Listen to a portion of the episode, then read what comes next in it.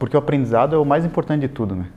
O que a gente aprendeu nesse período é o que vai nos fazer ficar mais forte para uma outra outro evento como esse, né? Surgirão outras pandemias. A gente sabe que as crises, as pandemias acontecem, as epidemias acontecem quando tem justamente circulação de gente. E a tendência, a globalização do, do mundo é cada vez ser mais transitar mais pessoas. Então, ter mais contato com outras pessoas, logo tem mais suscetibilidade para novos vírus e novas epidemias.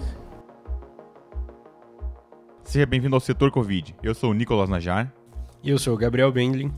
E esse é um projeto do AuscultaCast que retrata os bastidores do enfrentamento à pandemia do ponto de vista do profissional de saúde da linha de frente. O relato de hoje foca em inovação. A inovação esteve muito presente em muitas áreas da nossa vida e na saúde não é diferente. E essas inovações conseguiram ser uma importante ferramenta para o enfrentamento à pandemia. Então a gente vai trazer o relato de Hugo Morales sobre algumas das iniciativas que estão sendo feitas, principalmente aqui em Curitiba, pela Laura Health Tech e as suas perspectivas sobre esse cenário de inovação na pandemia. Então, Hugo, se apresenta aí. Meu nome é Hugo Morales, eu sou médico infectologista do Hospital de Clínicas, do Hospital Erasto Gettner e também diretor médico da Laura, uma startup de inteligência artificial para a saúde. Eu acho que os aprendizados da, da pandemia foram alguns aprendizados bem, bem importantes, mas eu acho que a gente se organizou um pouco, um pouco melhor mesmo, né? Um aprendizado assim, que eu levei dessa pandemia foi que a primeira a gente considerou ela como uma, um sprint, né? A gente achou, muito por causa da influenza de 2009, eu era residente de infectologia em 2009, é, foi muito rápido, foi uma onda assim muito rápida, foi pico, né? Então você teve um um sprint, você teve uns 100 metros rasos que correr e resolver tudo. E aqui parece que é uma maratona, né? Então a gente entendeu que ela era diferente. E isso é importante por quê? Porque é muito mais importante planejar do que fazer planos, né? Então, é, são, parece que é a mesma coisa, mas são coisas diferentes, né? Porque a gente faz um plano, decide o que vai fazer no ano inteiro, e o que aconteceu com a pandemia, como ela é muito comprida e ela mudou muitas características, você tem que diariamente construir e destruir planos, né? Então essa capacidade de você organizar, ter um centro, um gabinete de crise, por exemplo, pessoas que pensem nisso, organizar e desorganizar, é, é destruir fluxos e construir fluxos, isso acho que é o, é o grande aprendizado. Tomara que a gente consiga ser mais fluido nisso. Um segundo ponto, acho que é a questão da conexão de, da colaboração, né? Então a gente sabe que tem que ter uma transferência e uma fluidez dos dados para você ter em tempo real essas informações e tomar as medidas, né? Então esses daí são os dois grandes aprendizados. Tomara que a gente consiga construir e destruir os fluxos, né, de uma forma mais inteligente e rápida e que a gente utilize os dados para gerar esses novos fluxos, né? E dentro desse contexto de novos fluxos, o que veio muito forte foi a digitalização de todo o processo, né? Lá atrás, em março, contar um pouquinho a história do que eu vivi, né, do que a gente construiu, né. Em março a gente olhou quando quando começou na, na China, todo mundo sabia que ia acontecer alguma coisa em janeiro, tava todo mundo meio que que está acontecendo lá em fevereiro também.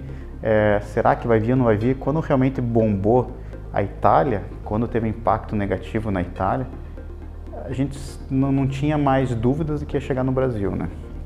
Mais cedo ou mais tarde. Então, em março, a gente tomou, até eu me lembro o dia, foi um dia que a gente passou a tarde inteira discutindo sobre isso, falar, putz, o que, que a gente faz? Como a gente pode ajudar para combater essa pandemia?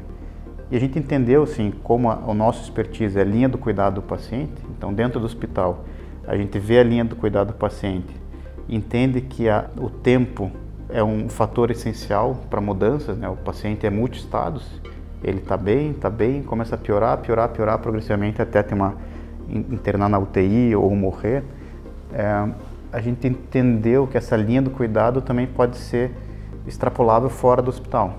Porque naquele momento, principalmente na Itália, a gente já via que o grande problema era a sobrecarga do serviço de saúde. Então, o serviço de saúde sobrecarregado, ele causava um excesso de mortalidade por causa dessa sobrecarga, dessa demanda aumentada em um curto período, né? Então, a nossa solução, a nossa ideia foi trazer uma linha completa então você conversa com a população, né? Você tem um primeiro contato com a população, você através de um robô classifica o paciente e daí você vai vai fazendo por camadas esse atendimento. Eu vou separando os pacientes que têm dúvida, e isso daí no segundo momento, se ele tiver algum sintoma, fazendo uma classificação desse sintoma, através de, de uma árvore de decisão de sintomas, e através disso eu classifico o paciente. Então veja que eu já tenho uma, uma grande porcentagem de pacientes que vão ficando no meio do caminho e não ficando por dificuldade de acesso, mas resolvendo os problemas dele através de conversas com um chatbot, né? E daí você tem a classificação em leve, moderado a grave, e também dentro da classificação você tem camadas. O, o leve, a gente tem todo o caminho do paciente através de chatbot. Então, se eu tenho sintomas leves, eu sei que a COVID no quinto, no sexto, no sétimo dia ela pode ter aquela tempestade de citocinas, né? então pode ter uma piora clínica no segundo momento. Eu preciso acompanhar esse paciente por mais tempo. Então faz sentido ter uma ferramenta que acompanhe essa jornada do paciente, né? Então a ideia foi justamente no leve ter esse acompanhamento através de mensagens por WhatsApp e fazer uma relação mesmo de conversa, de cuidado e de acolhimento por esses 14 dias. O paciente moderado e o paciente grave, dele passa por uma camada humana. Então você tem uma primeira camada que é contato com um profissional de saúde, não necessariamente o médico, pode ser técnico de enfermagem, que faz uma posterior avaliação e define se ele pode passar para o tronco leve, né, e acompanhar só com o robô, ou vai para o tronco de enfermeiro, outra camada, ou mesmo com teleconsulta com uma consulta médica. E daí o médico ele pode na consulta decidir se precisa ou não precisa ter uma avaliação física. Veja que daí você tem uma jornada inteira dele acompanhada, desde o do primeiro tirando dúvidas, né? No segundo momento classificando o paciente, é, no terceiro momento você acompanhando esse cara se ele está esse paciente se ele está bem, né? Através de algumas camadas, né? Então você tem se ele está bem só com robô virtual sem interação humana se ele demonstra algum grau de criticidade ou algum um sinal de alerta através de uma interação humana de primeira camada, né, em técnica de enfermagem, se necessitar uma escalar isso, você para a segunda camada e eventualmente terceira camada. Assim você faz um grande filtro que você consegue dar uma assistência de qualidade para todo mundo, né? Então, de uma forma bastante ampla. Isso ajuda a evitar que, os, que o paciente procure por um atendimento quando ele não tem sintomas tão importantes e ao mesmo tempo ele ajuda a perceber quais são os pacientes que têm algum sinal de alerta, né? Então foi uma experiência bem interessante e está sendo ainda, né? E a gente sabe que isso é uma prova de conceito para outras linhas de cuidado, né? Então, você pegar essa linha de cuidado COVID, você pode extrapolar isso para hipertensão, diabetes, eventualmente dengue, porque a gente precisa de uma jornada, né? Não é o normal quando você tem um contato com o serviço de saúde ser acolhido depois que isso aconteceu, né? É, a proposta é essa, que você seja acolhido em toda a jornada do paciente. Além disso, a gente olha agora com a solução para a Covid, a gente também faz essa parte de telemedicina que a gente chamou de telemedicina inteligente, né? Porque teleconsulta não pode ser uma consulta só, né? Consulta é você pegar um, uma qualquer plataforma, você abre um WhatsApp ou abre qualquer Google Meet e, e conversa com o paciente. Agora tem várias plataformas de digitalização também de prescrição digital, o próprio CRM tem aqui no, no Paraná.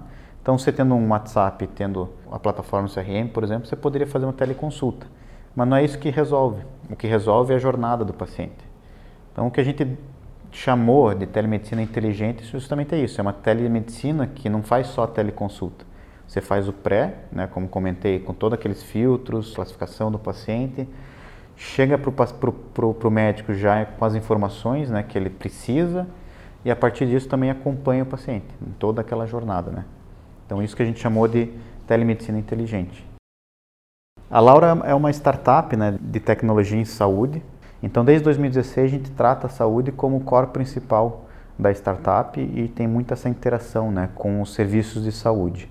Ela teve, tem o seu principal ou primeira solução com deterioração clínica, então é o robô Laura, que é um robô que conecta com o prontuário eletrônico e, e transforma aqueles dados em uma informação, que você vai entregar essa informação para a equipe assistencial e gerar uma ação. O que a gente percebeu? Que cerca de 25%, 20 a 25% dos pacientes que vão piorar, isso é, vão para a UTI ou vão eventualmente a óbito dentro do hospital, eles são detectados muito tardiamente. Então a gente não consegue identificar hoje, no, como a gente faz hoje, não consegue identificar os pacientes que estão em piora clínica. justamente porque a saúde é uma variável em função do tempo. Então, o paciente está piorando e como o hospital é muito complexo, você não consegue ver essa piora. Tem várias coisas para fazer. Ah, eu tenho que agilizar um exame, eu tenho que pedir um pedido, fazer uma interconsulta, um pedido de consulta, eu tenho que é, discutir uma, uma imagem. Então você não consegue ver essa piora clínica do paciente. A gente identificou três fatores principais. Primeiro, que os dados estão desconectados. Então você tem dados, mesmo digitalizados, mas tem dados no exame laboratorial, dados de evolução, né, sinais vitais, eles estão todos em feudos dentro do prontuário eletrônico e não estão conectados. O segundo ponto é que os scores que a gente utiliza são scores não muito validados na nossa população. Além disso, ele pega alguns fatores, alguns sinais vitais como se fosse uma foto em preto e branco. Então, tira uma foto do paciente naquele momento. Eu não entendo o que aconteceu antes, eu não entendo quem que é aquele paciente, eu não entendo aquela subjetividade.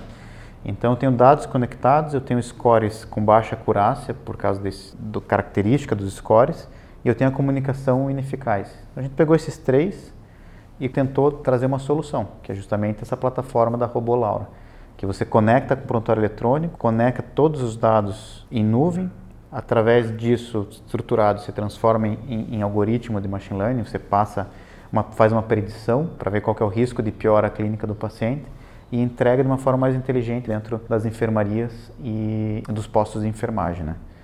Então, esse é o nosso principal, principal solução. Mas para fazer isso, eu tenho que estruturar todos os dados do, do, do hospital. Então, isso me dá também a oportunidade de fazer pesquisas em outras áreas. Né?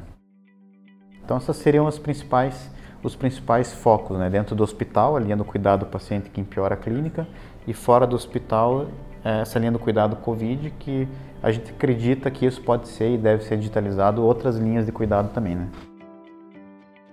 A gente está em Curitiba, né? então primeira, o primeiro município que recebeu a nossa solução, a tecnologia, foi Curitiba. A gente fez uma doação para Curitiba e então já tem três meses em Curitiba. O que eu me lembro assim de alguns dados que eu posso trazer, em dois meses que estava em Curitiba, a gente teve uma interação com cerca de 5 mil usuários. Então veja que foram 5 mil interações com mais de 90 mil mensagens trocadas, seja do usuário, seja do, do bot. Então se a gente considerar que cada paciente ele recebe mais ou menos duas a quatro, vou colocar média de três ligações, então seriam 15 mil ligações e cada ligação, por exemplo, tem cinco a 7 minutos, né? Então a gente teria aí 45 mil minutos salvos, né? Que você não utilizou um recurso humano para ligar, então foram mais ou menos 500, 45 mil minutos poupados e salvos nesses dois meses, que isso pode ser realocado em coisas que o humano tem que fazer, né? Então interações para outras atividades que são importantes na pandemia, né? E a ideia é que você consegue ter, o bom é que você tem essa interface do paciente, mas também tem interface do profissional de saúde, né? Com dados epidemiológicos, então quantos pacientes tiveram tosse, diarreia, né? quantos pacientes tiveram falta de ar.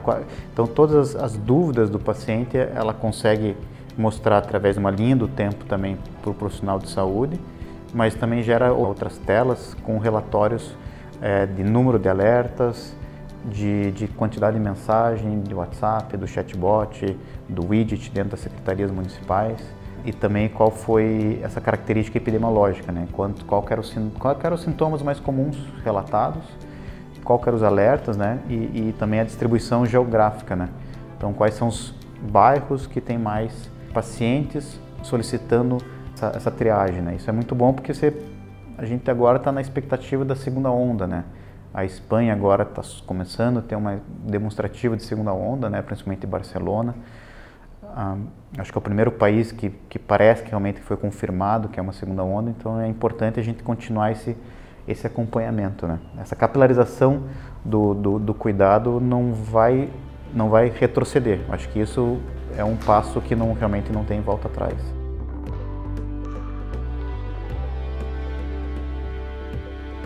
Cara, acho que é um momento único, né? De se tentar.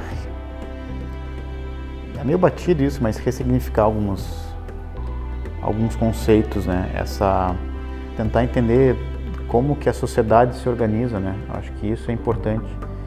Como que o jeito que a gente organiza não é o único jeito, é o jeito que está. Então é importante parar e pensar o que, que a gente quer, se esse modo que a gente produz as coisas é realmente o, o melhor, se a gente poderia fazer de outra forma e como colocar em prática, né? Acho que seria um momento assim de parar. O problema é que agora a gente tem agora vai ser difícil parar, né? É na linha de frente ainda, mas quando tudo passar, acho que a gente tem que parar e, ter um momento assim de reflexão e não só seguir bola para frente, mas olhar para trás e falar, ó, olha o que a gente viveu e o que, que a gente pode tirar mesmo de aprendizado disso, né? Não só de organização executora, né, de você melhorar as coisas, mas melhorar os processos, mas também de, de sociedade, como a gente tem que se organizar, né? Acho que é isso.